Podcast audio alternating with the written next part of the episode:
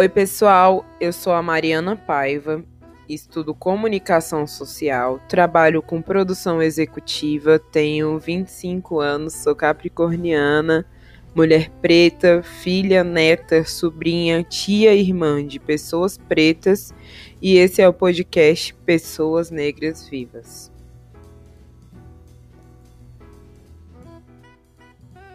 Esse primeiro episódio é uma breve introdução da questão que vai nortear todos os nossos outros episódios do podcast. A gente vai falar sobre personagens da vida real que constroem um pensamento negro contemporâneo no Brasil e no mundo. E com a gente, eu estou me referindo ao time de mulheres negras, artistas, sociólogas e letristas, que vão contribuir na pesquisa e na produção do pensamento compartilhado aqui com vocês no podcast. O objetivo do podcast é falar sobre pessoas negras vivas, por isso esse nome tão literal.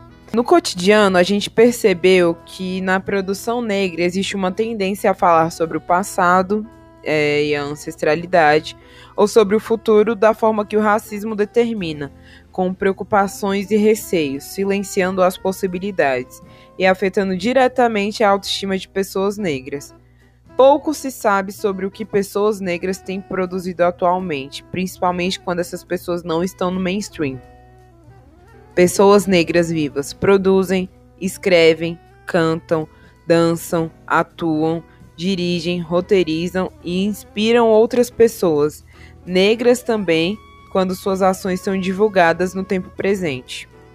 Como diz Conceição Evaristo, nossa fala estilhaça a máscara do silêncio. E nós, mulheres negras, vamos usar a nossa voz para romper com o silenciamento e invisibilização histórica e midiática de outras pessoas negras. E como eu já falei da Conceição Evaristo, vai aí o primeiro spoiler. No próximo episódio nós vamos falar dela. Referência literária, acumuladora de prêmios e principalmente uma mulher negra viva. Tchau, pessoal, até o próximo episódio.